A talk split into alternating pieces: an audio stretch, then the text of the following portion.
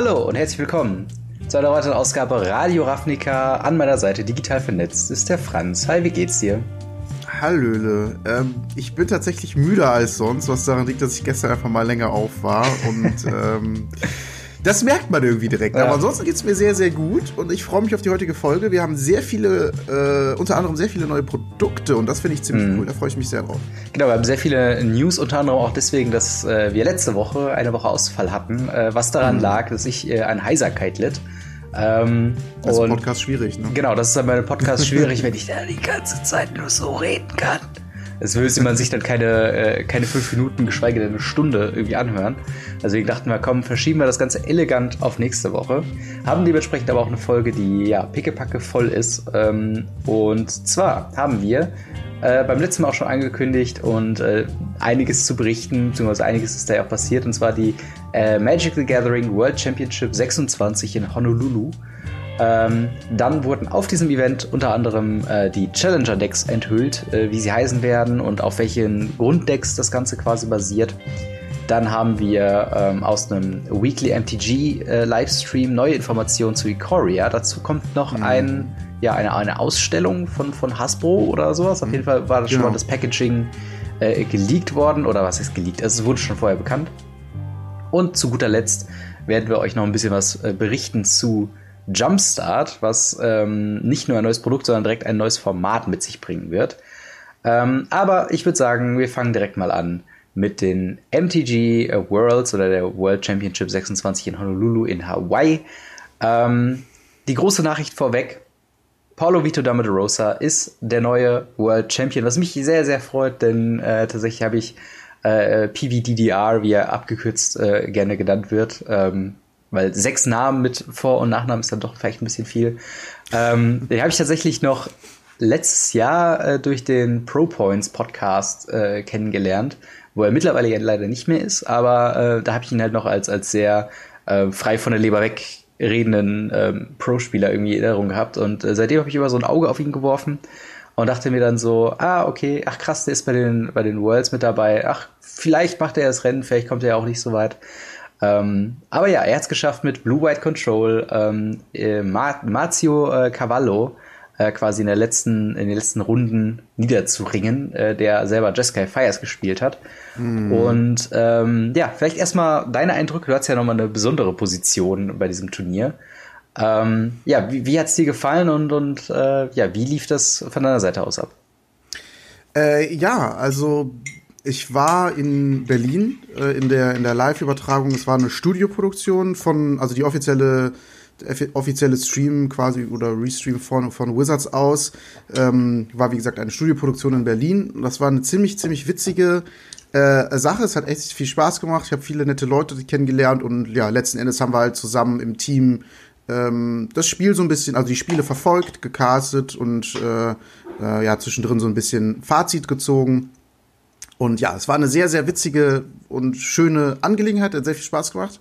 Mhm. Und äh, ja, wie habe ich das Event wahrgenommen? Also ich muss sagen, dadurch, dass ich das halt selbst gecastet habe, ähm, habe ich mir halt zum ersten Mal so ein großes Event komplett angeguckt, auch wenn es halt bis 4 Uhr ging mhm. oder länger beim Finale zum Beispiel.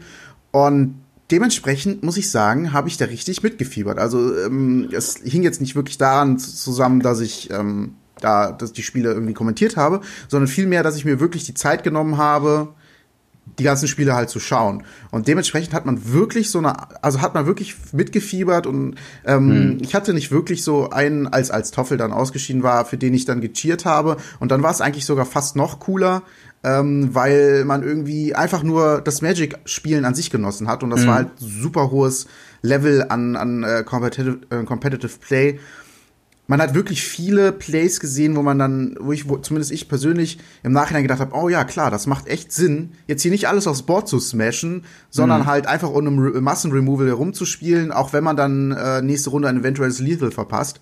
Mhm. Und ähm, ja, das fand ich schon super interessant. Ich habe meinen, äh, ein, wie soll ich sagen, neue äh, Liebe ist vielleicht ein bisschen zu viel, aber zu, zu Mono Red wiederentdeckt. So, also ähm, früher sehr, sehr verhasst, auch dagegen zu spielen, aber mittlerweile habe ich echt durch das Turnier äh, noch mal ganz neue Seiten daran kennengelernt, auch äh, wirklich das allerletzte aus so einem Deck herauszuholen. Und das hat echt war, hat echt Spaß gemacht, das, das zu sehen, ähm, wie sich die Decks dann anstellen. Dann, vorher haben wir, haben wir uns ein paar Vermutungen äh, angestellt und äh, wie sich dann das tatsächlich ausgespielt hat, war dann was ganz anderes. Hing natürlich auch an den mhm. Matches äh, ab, also an den Matchups. Also es war ganz oft so, dass Mono Rot gegen Reclamation zum Beispiel gespielt hat und dadurch Reclamation halt einfach, das ist halt das schlechteste Matchup für Reclamation mhm. und äh, dadurch halt schon, schon sehr, also entweder ins Lower Bracket gekommen ist oder dann halt später auch ausgeschieden ist. Aber ja, es war wie gesagt insgesamt ein sehr cooles Event. Es war sehr windig in Hawaii. ja, das, ey. Da sind zwischendrin Palmen einfach umgekippt, aber auch gesehen. Auch ich habe ja auch äh, die ganze Zeit gedacht, die hatten ja auch teilweise diesen, diesen Table, wo dann die, ja. die Hosts quasi dann saßen, also nicht die, die, die Caster quasi. Auch eine gute Idee, sowas Open Air zu machen. Ja, dachte ich dann auch, okay, wenn das jetzt nicht so verdammt windig wäre, wäre das ja eine richtig idyllische Sache, aber die waren dann teilweise so alles am Wegwehen und so, ja, das war ein super Match gerade, oder? Und zwar so ein Was? bisschen wie, wie, wie so, wie so äh, Unwetterreporter, die dann irgendwo, ja. weiß nicht, auf dem Berg sitzen. Also so ein bisschen den Eindruck gehabt, aber also äh, ja. Ich hatte schon das Gefühl, das war halt insgesamt sehr ambitioniert, aber lief halt auch sehr gut. Also es gab mhm. zum Glück größtenteils keine, keine Missgeschicke. Auf ein kleineres können wir, äh, ich, wollte ich gleich noch eingehen. Mhm. Aber erstmal wollte ich äh, ja auf, auf Cavallo nochmal eingehen, der ja. eine super Comeback abgeliefert hat im Finale. Also es war so, dadurch, dass der Rosa durchs Upper Bracket kam, ging er mit einem Advantage ins Spiel. Also eigentlich mhm. war es ein Best of Five, von dem aber Darosa nur zwei gewinnen musste. Und Cavallo, weil er halt aus dem Lower Bracket kam, ähm, musste er drei gewinnen. Ja. Und also dreimal ja, Best of Three quasi. Genau, ne? genau, ja. genau. Also dreimal Best of Three, also ziemlich, ziemlich lange. Ne? Ein Best of Three kann man ja 50 Minuten bis eine Stunde gehen. Mhm. Ähm, und also genau, insgesamt ein Best of Five. Und in diesen, also jedes Best of Five war ein Best of Three. So. Mhm. Und ähm, das erste Match hat, also das erste Best of Three hat direkt äh, Darosa für sich entschieden und da sah es halt schon so aus, okay, alles klar, ne, der wird das jetzt hier sicher nach Hause schaukeln, weil er braucht halt nur noch eins, hat drei Matchbälle quasi äh, mhm. für sich. Aber ja, das zweite Best of Three hat Cavallo für sich entschieden und das dritte Best of Three hat Cavallo für sich entschieden und somit kam es wirklich zum allerletzten Match, in dem es halt wirklich sehr spannend, sehr knapp war. Aber in der entscheidenden Runde hat Cavallo eine richtig, richtig schlechte Hand gehalten. Und da habe ich auch schon im Cast ja. gesagt, dass, da würde er sich ärgern. Da, das, das, das war so dieser eine Moment, wo das Gehirn einmal kurz ausgeschaltet hat und gesagt hat, komm, ich, ich poker jetzt, das ist eine gute Starter, ich brauche nur ein, zwei Länder und dann, und dann go. Ja. Und es kamen keine Länder. Es kamen keine Länder, dann kamen die falschen Länder und dann kamen nur noch Kavaliere. Also das war halt, und dann war es halt vorbei. Und irgendwann hat er dann halt auch aufgegeben und dann hat er sich halt auch richtig, also der hat sich richtig geärgert und ähm, ja, mhm. die Kommentatoren dazu haben letzten Endes aber auch gesagt, ähm, das ist halt irgendwann, ich meine, die spielen super lange. Ja. Und ähm, irgendwann, ja, gibt's dann halt mal so Gehirnaussetzer, sage ich mal. Und das ist halt einfach so eine, so eine Tilthand, also wo man halt mhm. einfach sagt, komm, das muss doch jetzt klappen. So, weil, ja. weil die erste, ich glaube, es war das, in diesem Best of Three hatte das erste Match schon da Rosa gewonnen, das war das zweite Match. Mhm. Und äh, ja, naja, ja, das, daraus das, wurde leider nichts. Das ist tatsächlich so ein Punkt. Diese, diese letzte, letzte Hand, die wird, glaube ich, äh, quasi in die Ionen eingehen, als, glaube ich, die schlechteste Hand, die in einem Finale jeweils gehalten wurde. Äh, weil ja. halt auch einfach, wie du schon sagst, äh, das, das ganze Format, also immer wenn, wenn Best of Three gespielt wurde on, on Camera, äh, war es ja immer ein, ein Best of Three, Best of Three. Weil äh, wir hatten, glaube ich, letzte Woche schon, oder letztes Mal schon gesagt, dass ähm, mit 16 Spielern hast du nicht so viel tatsächliches mhm. Magic, was du äh, da bringen kannst mhm. und über drei Tage gestreckt, kann sich das auch sehr schnell totlaufen. Und sie haben sich halt dazu entschlossen, dann äh, nicht Best of Three Standard-Matches zu machen, ähm, wie wir sie von Arena oder aus dem FMM oder so kennen, sondern halt Best of Three Best of Threes zu machen. Also wirklich, dass ja. halt die Leute ich meine, super es war krass nur in der spielen. Top 8, aber ich bin mir jetzt, okay. Äh, also ja. ich, ich weiß auf jeden Fall, dass es am Anfang nicht so war. Ich weiß aber nicht, wann der, der Cut war und ich glaube, er war in der Top 8. Ich okay, das, das kann... Oder halt an Tag 3, das kann auch sein, aber ich glaube, es war Top 8. Das, das kann auf jeden Fall sein. Ähm, also ich mhm. habe auch, äh, muss ich dazu sagen, nicht alles verfolgt, aber äh, gerade ja, so das, das war halt in Richtung Finale. Es war halt quasi ja. so dreimal Super Bowl oder dreimal Oscars hintereinander. So ja, so ungefähr. ungefähr. Ähm, Auf jeden Fall, äh, das hat mich halt so ein bisschen auch äh, quasi auch abgeturnt teilweise, weil wenn ich dann mm. gesehen habe, wenn dann diese Matches liefen, klar, ich meine, du warst halt im, im Studio, hattest halt sowieso so eine Caster-Position, ähm, aber mir war es halt so, ich saß hier auf der, auf der Couch und habe mir das so über, über den Fernseher angeguckt und dachte dann so zwischenzeitlich, hm, ich glaube, ich guck mal einfach ein Video zwischen, zwischendurch bei YouTube, guck das Video, was mm. halt auch irgendwie eine halbe Stunde ging geh wieder zurück und dasselbe Matchup mit denselben Leuten war immer noch dran. Boah, es gab echt ein Match, das hat so lange ja. Das war, glaube ich, Reclamation gegen Reclamation. Boah, das ja. war echt hart.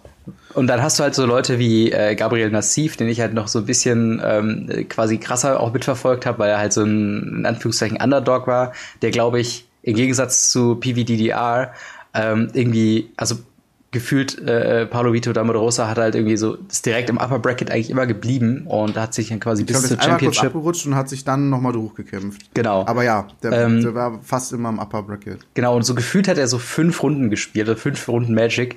Und Gabriel Nasif, der sich halt immer im Lower Bracket so zurechtkämpfen ja. muss, hat gefühlt so 15 Runden gespielt und super lang dabei. Hat natürlich auch mit Jessica Fires jetzt keine, kein schnelles Deck dabei gehabt. Ähm, aber das, das hat einem dann so wirklich leid getan. Und dann auch wieder diese, diese letzte Hand von äh, Marco Cavallo. Ähm, wenn du, glaube ich, so viel Magic gespielt hast an einem Tag und auch schon die Tage davor, ich glaube, dann bist du halt auch einfach so, ach komm, das hat, hat das schon so oft geklappt, dass ich hier äh, hm. ein wenig, also oder bei einem dreifarbigen Deck nur eine Farbe gehalten habe und es hat trotzdem irgendwie gepasst. Ja, das ähm, ist halt, das kommt halt auch dazu. Es ist ja. halt kein monorotes Deck gewesen. Ne? Es, ja. halt, es war wirklich doppelt, doppelt blau und auf der Hand nichts spielbar gehabt. Und ich glaube, das erste wäre irgendwie ein äh, Kavalier gewesen. Und das war also die, die legendär schlechteste Hand, die man halten kann. Und du konntest ja. den Regret auf jeden Fall schon während des Matches in seiner Facecam sehen.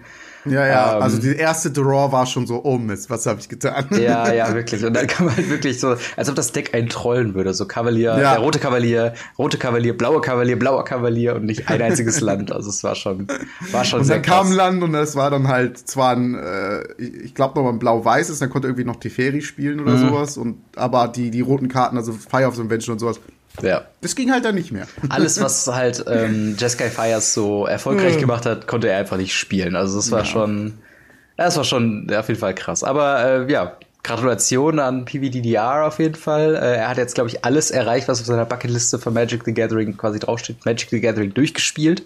Äh, so, ich bin mal gespannt, was er halt jetzt noch macht. Er ist Auf ja auch im schwierigsten Schwierigkeitsmodus, Endboss besiegt. So ungefähr, ja. Und er ist ja auch in der Regel, äh, oder ist ja auch im Gespräch für äh, den GOAT-Posten, also den Greatest Player of All Time. Äh, wo er gerade so noch, ich glaube, Kai Bude unter anderem und ähm, noch ein Name, den ich die ganze Zeit gehört habe, aber jetzt gerade vergessen habe, äh, so herumspringt. Ähm, und von dem, was du gesehen hast, würdest du äh, ihn da diesen, diese Rolle Greatest Player of All Time, zumindest das, was du einschätzen kannst. Also ich bin ja auch nicht so, äh, dass ich das so wirklich so sehen mhm. kann, so in der kompletten Geschichte von Magic gesehen. Aber würdest du ihm das zusprechen? Äh, die Sache ist, ähm, Magic hat sich jetzt in letzter Zeit halt stark gewandelt und mhm. äh, PvDDA hat halt jetzt einen der wichtigsten Titel überhaupt gewonnen. Also damit meine ich jetzt natürlich, weil World Championship ist jetzt erstmal für das Jahr das der wichtigste Titel, aber auch für die rückblickend für die letzten Jahre sehr wichtig, weil er halt ja, so, wie soll ich sagen, es gab erstmalig so einen großen Preispool für so wenig Spieler. Mhm. Ähm, es wurde halt groß promoted und ähm, ja, wie, wie gesagt, also insgesamt einfach ein super wichtiger Titel in der Wende, in der Geschichte von Magic halt ein Wendepunkt letzten Endes. Und da hat halt den Titel gewonnen. Und deswegen würde ich sagen, macht das schon Sinn, ihm da den Go-Titel zu geben. Mhm.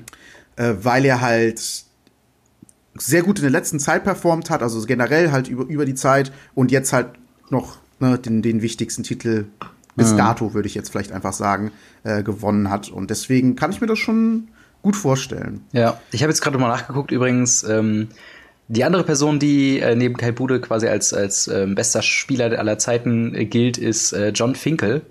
Ähm, der, glaube ich, mittlerweile aktiv nicht mehr spielt, allerdings halt ähm, ja, awardsmäßig ist natürlich Hall of Famer, natürlich äh, Player of the Year gewesen, natürlich World Champion mhm. gewesen, natürlich auch Proto Champion.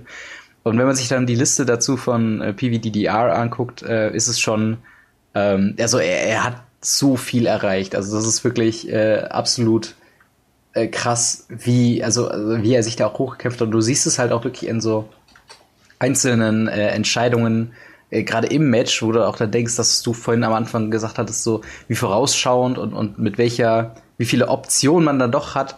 Obwohl man mhm. denkt, okay, ich habe halt nur die Hand und wenn er halt den Counter hat, dann hat er den Counter, da kann man halt nichts machen. So würde ich halt meistens reagieren. Ähm, mhm. aber die dann mit einer Engelsgeduld sagen halt dann auch, okay, nein, ich warte diesen Zug ab, ich habe nichts zu verlieren, er kann mich nicht lieseln oder sonst irgendwas. Ja. Und das ist halt, ähm, ja, es ist, es ist absolut, äh, absolut verrückt, wie ja. äh, krass die Leute da irgendwie tatsächlich dran gehen. Definitiv. Ja. Es gab noch ein kleines, ähm, ein kleines Malheur, mhm. was dem Andrea Mengucci äh, wahrscheinlich das Weiterkommen zumindest extrem verschwert hat und er ist ja auch direkt rausgeflogen und das kann auch damit zusammenhängen. Denn es wurde ja mit echten Karten gedraftet, mhm. Papierkarten. Äh, irgendwann soll das ja auch mal zur Arena kommen, aber bisher noch nicht implementiert. Dementsprechend mit echten Karten wurde gedraftet. Dann wurde eine Liste per Hand geschrieben und diese Liste wurde übertragen in Arena. Mhm. Ähm, Menguchi hat da an der Stelle einen Fehler gemacht und ähm, eine falsche Karte eingetragen äh, oder sie ein bisschen verdreht den Namen mhm. und hat dafür einen Game Loss bekommen. Der ist direkt mit 001 ins Turnier gestartet mhm. und äh, ja, hat dann auch das erste, meine ich, das erste Draft-Match verloren und ist dann direkt ins Lower Bracket gekommen. Und da ist er nicht mehr rausgekommen und dann direkt zur ersten Möglichkeit rausgeflogen. Und das ist natürlich extrem bitter, ähm, mhm. dass sich das dann so noch so ausgespielt hat, dass er dann wirklich direkt rausgeflogen ist. Und wäre natürlich nicht passiert, wenn es das schon auf Arena gäbe. Nichtsdestotrotz muss er natürlich, äh, man ist natürlich auch nervös, man muss ihn auch ja. verstehen und so. Aber es ist natürlich, es ist, es ist so ein bisschen wie soll ich sagen, trotzdem dem geschuldet, dass das Ganze noch nicht auf, dass es das ja. noch nicht auf Arena gibt. Sonst wäre das natürlich kein, kein Ding gewesen. Das habe ich auch so ein bisschen mitbekommen auf Twitter. Ähm, und das ist halt schon, also es ist eine unsaubere Art, weil zugegebenermaßen, klar, er hat einen Fehler gemacht, aber es ist noch ein Fehler in der Art und Weise, wo ich sagen würde, okay, da, da hätte halt auch einfach mal jemand drüber gucken können und so ein bisschen dieses, wie wenn du eine Karte nennen musst für, für, weiß nicht, äh, Sorcerer's Spyglass oder so. Wenn mhm. du da auch jetzt nicht weißt, ähm, welche Liliana das ist, aber du weißt, das ist drei Mann Liliana aus Innistrad oder so, ähm, dann weißt du ja trotzdem, welche Karte gemeint ist und vielleicht hätte man da noch ein bisschen zurecht ruckeln müssen, aber auf der anderen Seite, ne, man hat Regeln, damit man sie einhält. Und wenn er sie halt nun mal nicht befolgt hat, dann ähm, ja, ich ist es halt, halt nicht, schwierig. Was die ne? Alternative ne? ist ein Warning ja, ein Warning wahrscheinlich, ja gut, aber man will sich natürlich auch nicht die Blöße geben bei so einem World Championship. Ähm, ich habe mitbekommen übrigens, äh, wo wir gerade so beim Thema Kontroversen sind, ähm, dass äh, Mar Mar Marcio Cavallo ähm, auch in Vergangenheit so ein bisschen den Ruf als, als ähm, ja, Cheater hat und äh, da wohl in der äh, letzten ähm, in letzter Zeit auch so, äh, hat, hat er gerade in der Community, die Leute sind ja da noch ein bisschen, äh, äh ja, vergessen weniger. Und da mhm. habe ich mich halt auch immer gewundert, dass dann gerade im Chat bei Twitch dann auch immer wieder hieß, so, ja, nee, sollte gar nicht so rausgeschmissen werden und so weiter. Und ähm, da auf jeden Fall auch so, so ein Ding, ähm, auf Arena kann man halt nicht unbedingt cheaten. Ja, das und das ist, ist halt so das Ding, also wer, wer, sich dann halt noch aufregt im Chat, so von wegen, dass äh, Cavallo nicht den Platz verdient hätte als äh, Zweitplatzierter bei diesem Worlds-Turnier, der hat äh, nicht ganz gecheckt, warum das Ganze auf Arena stattfindet. Ähm, ja, vor allen Dingen, ja, ne, da kann man halt nicht cheaten und der hat halt geleistet dafür. Also genau, faktisch, und er ist halt also immer faktisch noch, hat er geleistet. Also er ist wirklich ja. ein guter Spieler. Man muss auch erstmal an den Punkt kommen, dass man quasi durchweg als ewiger Zweiter gilt, was so ein bisschen natürlich Fluch und Segen ist. Auf der einen Seite heißt es, man ist ein super guter Spieler, auf der anderen Seite heißt es, man hat nie so den ganz großen Spike gehabt, dass man mhm. ähm, weitergekommen ist. Aber äh, ja, ich würde sagen, ähm, wenn du nichts mehr zu den Worlds nee. zu sagen hast, gehen wir weiter zu den Challenger-Decks. Ähm, und zwar wurden die da angekündigt von äh, Gavin Verhey, ähm, ein, äh, eine Figur, die sich ja jetzt bei Wizards of the Coast so ein bisschen mehr als mehr als Gesicht dann auch für solche Produkte dann, äh, dann hingibt. Auch ein sehr sympathischer Kerl, wie ich finde. Und ähm, ja, wir haben vier Decks. Ähm, möchtest du die gerade mal äh, einfach nur quasi die Titel vorlesen und auf welchen Decks die basieren? Ja, sehr gerne. Also ähm, nochmal ganz kurz, Challenger-Decks sind halt quasi fertige 60 Kartendecks mit 15 Karten Sideboard, mhm. ähm, die dafür gedacht sind, dass man sich die kauft und damit schon relativ gut in Standard Friday Night Magic einsteigen kann und loslegen kann. Sehr, mhm. sehr cooles Produkt, meiner Meinung nach. Wir haben einmal Allied Friars, also das basiert auf Jeskai Fires. Dann Final Adventure, das basiert auf GB Adventures. Dann haben wir Cavalcade Charge, das ist ein Monored Cavalcade, also leider Cavalcade und nicht das Deck, was jetzt sehr gut auf der mhm. äh, World Championship performt hat. Und Flash of Ferocity, was halt UG Flash Deck ist. Genau, also ähm, so ein bisschen das Problem, was wir bei Challenger-Decks immer haben, dadurch, dass sie in Paper ja erstmal gedruckt werden müssen, wirken die Decks zu dem Zeitpunkt, wo sie rauskommen, gerade jetzt mit den Worlds im Hinterkopf, ähm, so ein bisschen veraltet. Wobei ja, natürlich, genau, ein bisschen outdated. Wobei natürlich, äh, man sieht hier gerade bei dem äh, Allied Fires, äh, bei der Deckliste, wenn man sich die anschaut, da ist schon Omen of the Sea, das Banishing Light drin. Also die haben hier schon Updates gemacht oder auch Temple mhm. of Enlightenment und so weiter. Die haben schon Updates äh, diesbezüglich gemacht, dass man zumindest sagt, okay, wir haben aktuelle Karten schon drin. Ähm, aber allgemein dein, dein Eindruck von, ähm, von den Decks, was, was erwartest du denn, sagen wir jetzt erstmal, erstmal spielerisch, bevor wir über Value reden? Ja. Ähm, äh, wie sind das gelungene Einstiegsprodukten auch im Vergleich zu den alten Challenger-Decks?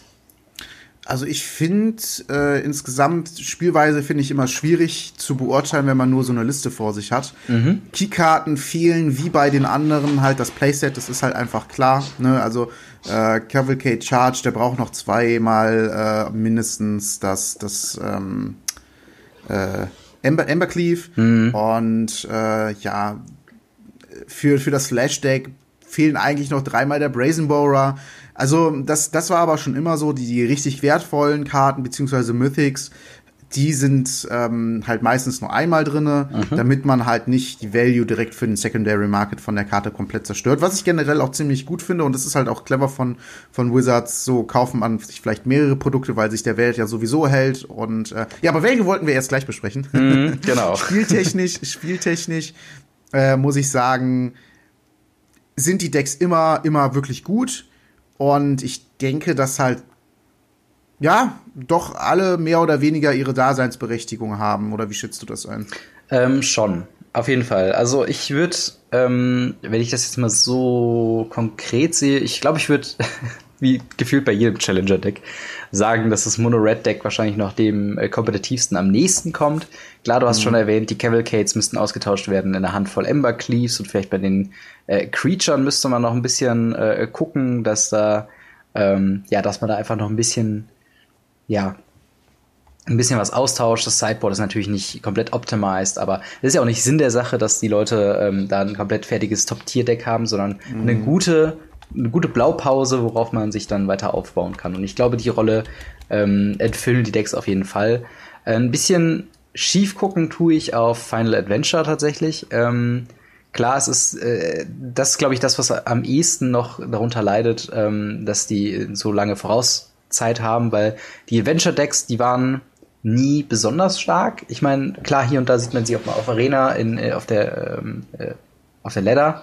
Aber ähm, so im Großen und Ganzen waren das jetzt nie die ganz großen, ähm, ja, äh, Durchreiter. Und da hätte ich mir vielleicht an so einer mhm. Position hätte ich mir vielleicht eher ein Cat Oven Deck gewünscht. Ähm, auch vielleicht da nochmal die Gelegenheit gehabt. Okay, das wäre natürlich ein bisschen sehr äh, greedy vom Value her, aber da vielleicht auch ein Chorwald oder sowas mal äh, zu reprinten, damit er halt nicht nur aus den Challenger Decks, äh, beziehungsweise nicht aus den Challenger Decks, sondern aus den Brawl Decks irgendwie rauskommt. Ähm, ich meine, äh, bei Jeskai haben sie es ja vorgemacht, das auch, wenn ich es richtig sehe, Kenrith drinne.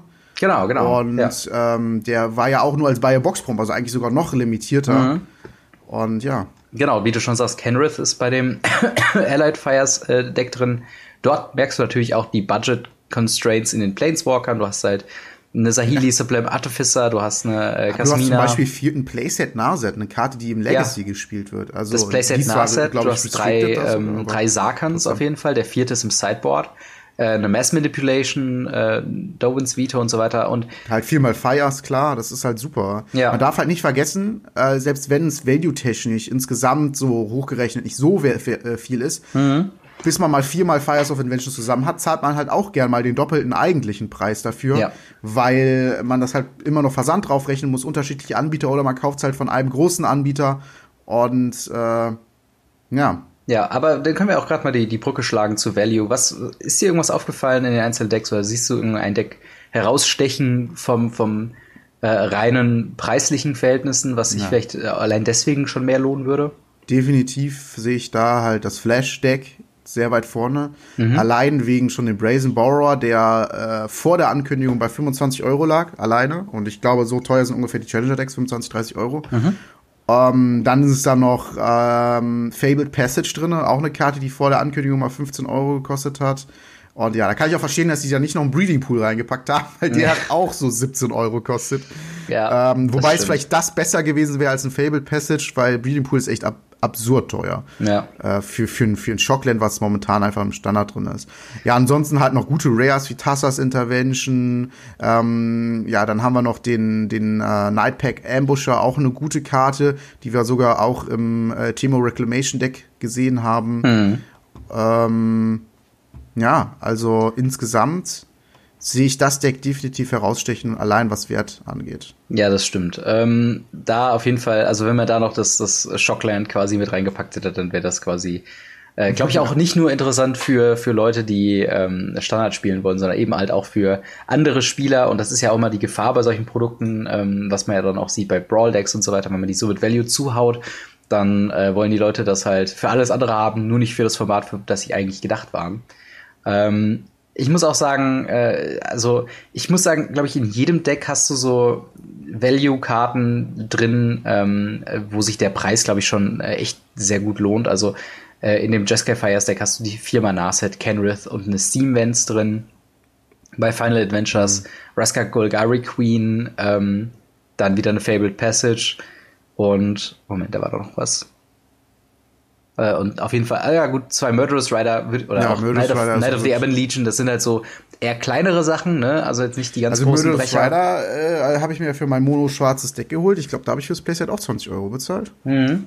Also 10 Euro, beziehungsweise jetzt halt ein bisschen weniger, aber ja. Ja, und bei Cavalcade Charges natürlich die Embercleave, die drei Chandras, ähm, die dann auch nicht sehr günstig sind. Ähm, Flash of Ferocity ja, hast du eben schon du hast quasi viele abgedeckt. Rares als Vorauf drin. Bone Crusher Giant, ja, Favorite ja. Champion, Runaway Steamkin, Torban. Also das ist schon heftig. Das ist schon auf jeden Fall krass. Also ähm, ja, äh, wie, wie ähm, wäre das denn ein Produkt für dich? Willst du dir das holen oder sagst du dir? Ja, ähm, ja, ja, ja. Also definitiv finde ich das ein super Produkt und das ist auch ein Produkt für mich, weil ähm, ich momentan einfach nicht das Geld habe, viel Geld in Standard zu stecken.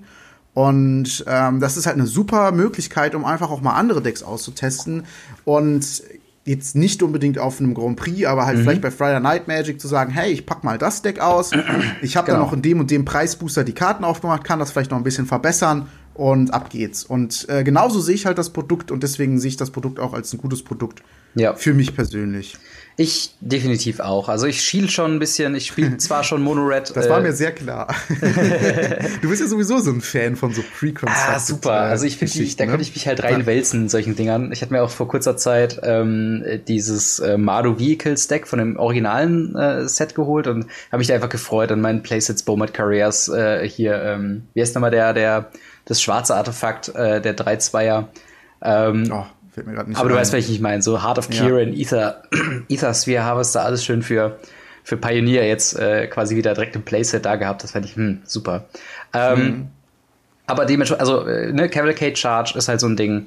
Ähm, da, äh, das ergänzt sich sehr gut mit meinem äh, Mono-Red-Deck. Klar, viele Sachen sind halt doppelt drin, aber die kann man natürlich ne, einfach verkaufen. Äh, Gerade die Ember Cleave ist halt so ein Punkt, wo ich halt sage, da äh, ist momentan so ein Ding, da habe ich jetzt gerade nicht so viele von, eins, um genau zu sein.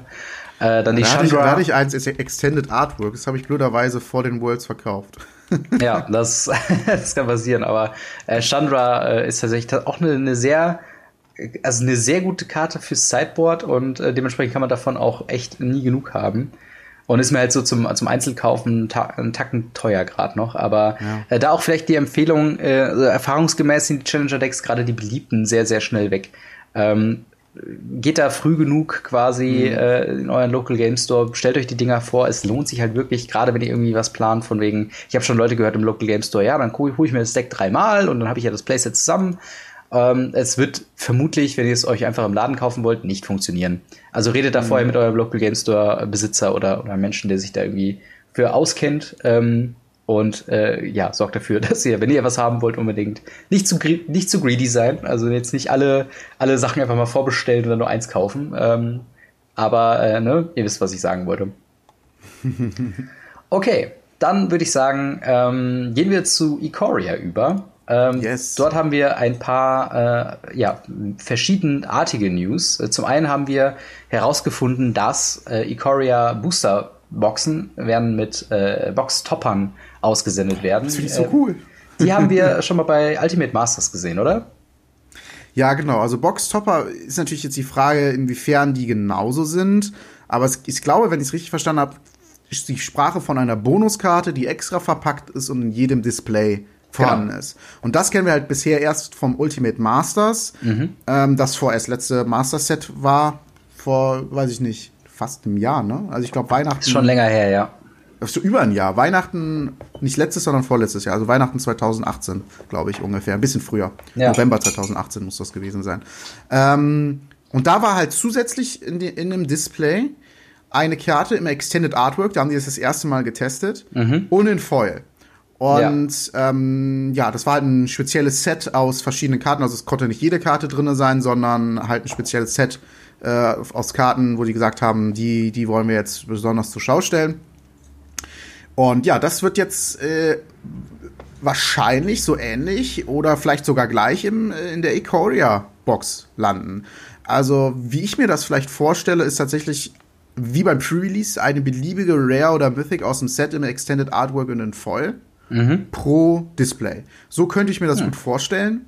Ähm, aber ja, wie, wie es genau sein wird, wissen wir jetzt zum jetzigen Zeitpunkt noch nicht. Genau, es wurde erstmal nur geteased, wie gesagt, in, im Weekly Magic Stream ähm, auf eine Frage hin quasi. Äh, und das, das Ding ist halt, ähm, ich würde mir natürlich wünschen, dass diese Boxtopper so ein bisschen mehr auch den Charakter von Ultimate Masters haben. Das heißt, dass vielleicht nicht nur Standardkarten oder nicht nur Karten aus dem Set äh, quasi da drin sind, sondern vielleicht auch der ein oder andere Schmankerl aus der Geschichte von Magic, also irgendeine Karte, die vielleicht mal ein Reprint bräuchte.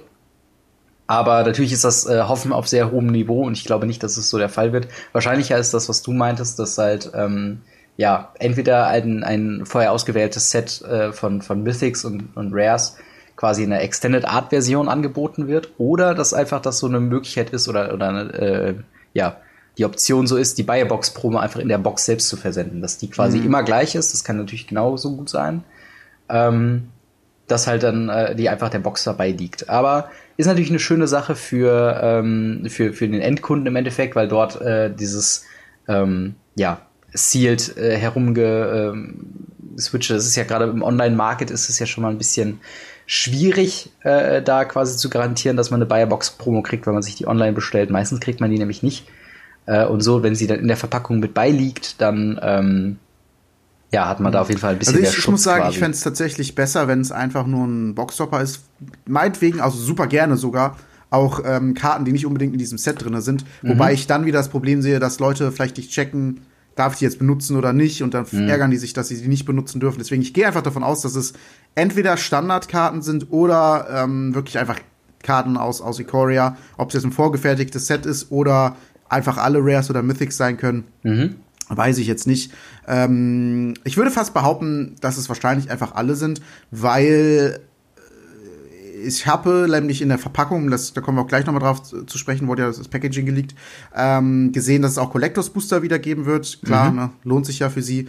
Und ähm, da werden ja die Extended Art äh, Karten sowieso in Foil und Non-Foil drinne sein. Mhm. Und dementsprechend ist das halt für die nicht in dem Sinne ein großer extra Aufwand das dann da reinzupacken. Ähm. Ein Nachteil, wenn sie jetzt den Boxtopper reinnehmen, ist natürlich, dass sie dem Local Game Store wieder was wegnehmen. Ähm, der hat dann halt quasi nur noch das Monopol zu sagen, hey, ich darf es eine Woche vorher verkaufen beim Pre-Release. Damit machen die immer noch ganz gut Umsatz, glaube ich. Also es ist äh, auf jeden Fall nicht schlecht. Aber ich fände es halt auch nicht schlecht, wenn Boxtopper nicht in, also ähm, bei Box-Promos nicht in jedem Boxtopper mit quasi dabei wären, weil es erstens dann halt immer die gleiche Karte wäre und zweitens würden davon halt echt super viele auf einmal in, im Umlauf kommen. Ähm, was natürlich aber auch garantieren würde, ist natürlich die andere Sache, Seite, dass es vielleicht mal eine starke, eine richtig spielstarke Karte ist. Das haben wir ja bisher erst zweimal gesehen mit ähm, Nexus of Fate und äh, Kenrith. Mhm. Ähm, wenn wir da natürlich auf einmal eine spielstarke Karte haben, ist das natürlich sowohl für den Endkunden interessant, ähm, und auch, als auch die Leute können sich halt nicht beschweren und sagen, hey, äh, wie könnt ihr denn so eine exklusive Karte jetzt da äh, reinbringen? Wir, wir haben ja gar keinen Zugriff auf die. Ja. Ähm, ja. Äh, ja, das ist ähm, auf jeden Fall ein interessanter Punkt. Ähm, vielleicht, weil du es gerade schon gesagt hast, das Packaging. Ähm, also was wir bisher gesehen haben, äh, sind halt äh, die, die, äh, ja, die Booster Box zum einen ähm, und zum anderen die einzelnen, ähm, ja, Verpackungen von, ich glaube, Theme Boost. Ach nee, das sind normale. Ach, das sind diese Walmart-Umverpackungen, äh, ähm, damit man die einzelnen Booster quasi ins Regal hängen kann. Äh, und man sieht auf der Verpackung auf jeden Fall äh, Ikoria, also Lair of Behemoth ist ja der Subtitle. Und da soll es ja um Monster gehen und Create Your Own Monster war, glaube ich, mal so ein, so ein Claim von Mark Rosewater. Ähm, mhm. Und wir sehen tatsächlich sehr groß auf der Verpackung äh, ja eine, eine Bärengestalt mit äh, Hörnern, die so ein bisschen äh, könnte, glaube ich, auch das Artwork von einem Mountain sein. Also sie, scheint wirklich gigantisch groß zu sein. Ähm, dann als, als Face Planeswalker, zumindest, zumindest soweit wie ich es erkenne, scheint es Vivian Reed zu sein, ähm, mhm. die da äh, quasi mit vorne drauf ist. Also ich nehme mal an, wir bekommen da eine neue Variante von Vivian Reed ähm, mit äh, drauf. Und ähm, ja, sehr rot gekleidet, natürlich der, der typische ähm, Belerian Schriftzug und so weiter. Also da ist jetzt nichts äh, zu Verrücktes dabei. Ähm, und ähm, ja, das Ganze wurde bei der Hasbro Toy Fair ähm, fotografiert, also so eine Ausstellung, glaube ich, von, von Hasbro. Hast du da irgendwie nochmal Zusatzinformationen oder sowas? Ja, äh, also ja, letzten Endes, eine, eine, wie du schon gesagt hast, eine Ausstellung von, von Hasbro selber, wo die halt die Spiele von sich vorstellen. Ich bin mir nicht ganz sicher, es könnte sein, dass das so eine Art ähm, für Gesellschafter ist, so im mhm. Sinne von, dass sie sich halt da bisschen vorstellen und sagen, hier, das sind unsere nächsten Produkte und investiert in uns, weil äh, es lohnt sich. Weil die werden der Hammer. Äh, ja, also ich, ich bin auch mal äh, gespannt, quasi wie das Set im Endeffekt aussieht. Viel wissen wir noch nicht, keine einzige Karte wurde gespoilt. Ähm, aber wir haben jetzt so ein paar Randinformationen dazu. Darüber hinaus haben wir ähm, ja Commander äh, Produkte oder zumindest die Namen der Commander-Produkte bekommen, mhm. ähm, die ja zu Ikoria, glaube ich, hoffentlich äh, erscheinen werden. Äh, viel auch Informationen da nicht. Ich aber meine sogar, die kommen sogar vor Ikoria noch, die okay. ersten fünf. Und dann gibt es noch mal zwei, die mit Ikoria oder kurz nach Ikoria kommen. Ah, okay. Ich. Ja gut, auf jeden Fall ähm, vom Commander 2020 Set. Die Namen, ähm, ja, können wir uns ja gleich über unterhalten, wie viel die schon verraten. Äh, äh, die sind wie folgt: einmal Ruthless Regiment, äh, Arcane Maelstrom, Symbiotic Swarm, Timeless Wisdom, Enhanced Evolution. Also ich weiß nicht, wie es dir geht, aber so wenn ich mir das einfach so anhöre, also Ruthless Regiment, äh, das Regime quasi, da denke ich erstmal irgendwie an Orsa-Farben, irgendwas weiß-schwarzes. Bei Arcane Maelstrom könnte ich mir irgendwas Is-It-mäßiges vorstellen. Äh, Timeless Wisdom vielleicht irgendwas Blue-White-mäßiges, äh, Enhanced Evolution und Symbiotic Swarm. Da bin ich beiden irgendwie entweder äh, äh, Simic oder äh, tatsächlich irgendwie Sultai. Ähm, das sind jetzt Golgari alles nur Mutmaßungen. vorstellen. Das heißt ja auch Golgari Swarm, glaube ich, oder? Ich genau, genau, stimmt, stimmt, ja. Ja, genau, ist der Golgari vielleicht Swarm. Vielleicht ist es auch äh, Sultai, wie du gesagt hast, also quasi Golgari und ähm, ja. Genau, äh, und, und, das ist halt das Ding.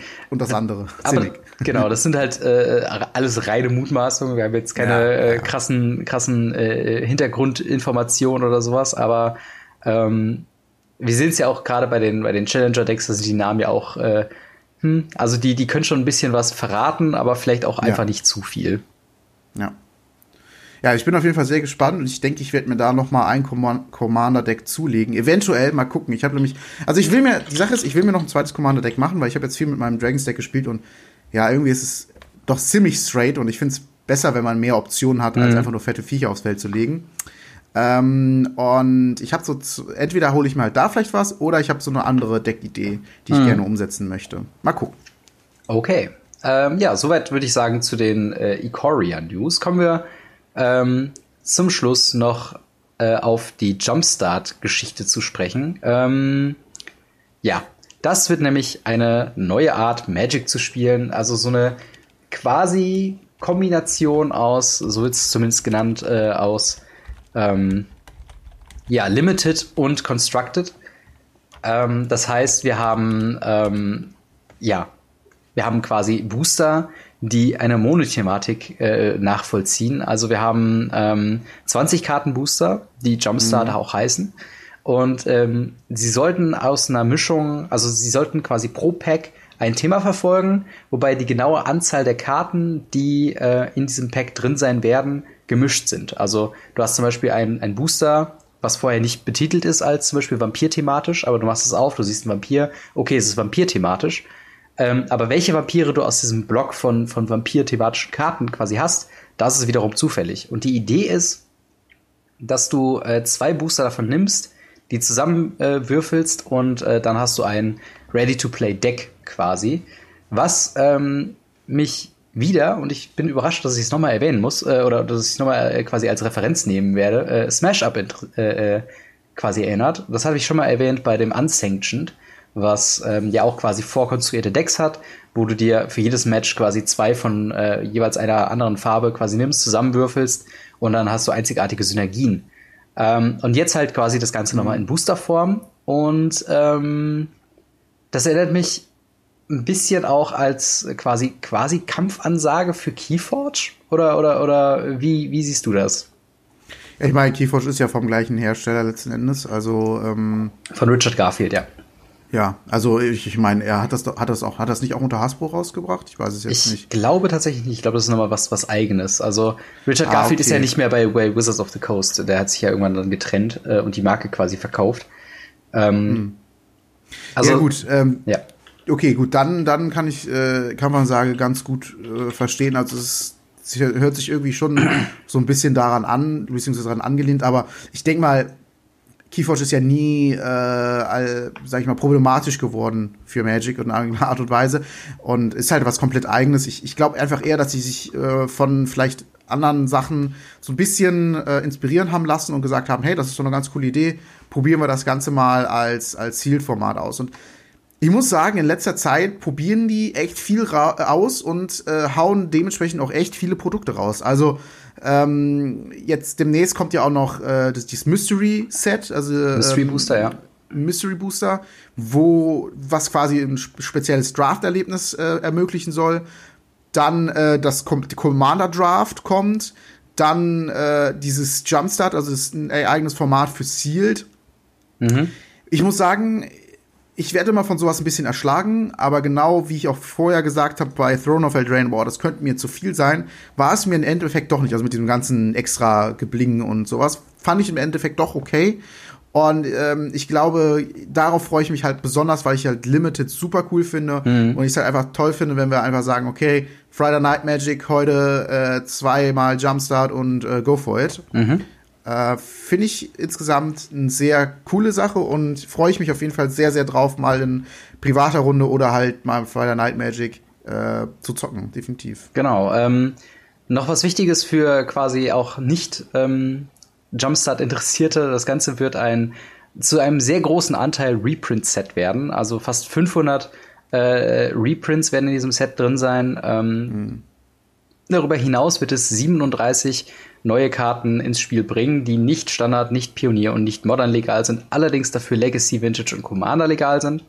Ähm, und äh, das Ganze soll sehr nah angebunden werden ans Core Set 2021 von den Thematiken her.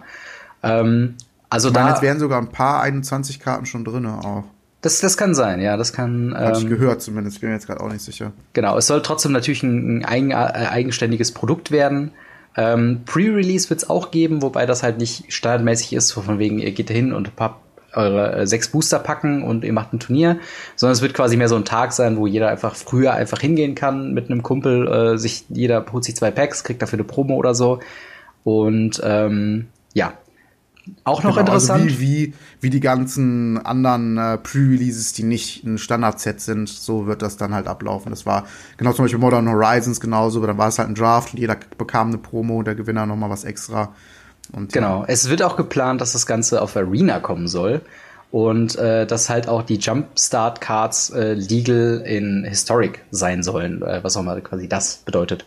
Ähm, Also ich, ich bin mal gespannt, ich kann es mir im Moment noch nicht so hundertprozentig vorstellen, aber vielleicht deine erste Einschätzung, ähm, so wie es sich anhört. Ist es eher so ein Format wie Brawl, was ganz witzig sein könnte, allerdings dich jetzt nicht so vom Hocker haut, oder ist es was wie Pionier, wo du schon quasi voll drauf brennst und sagst, okay, wann kann ich's zocken?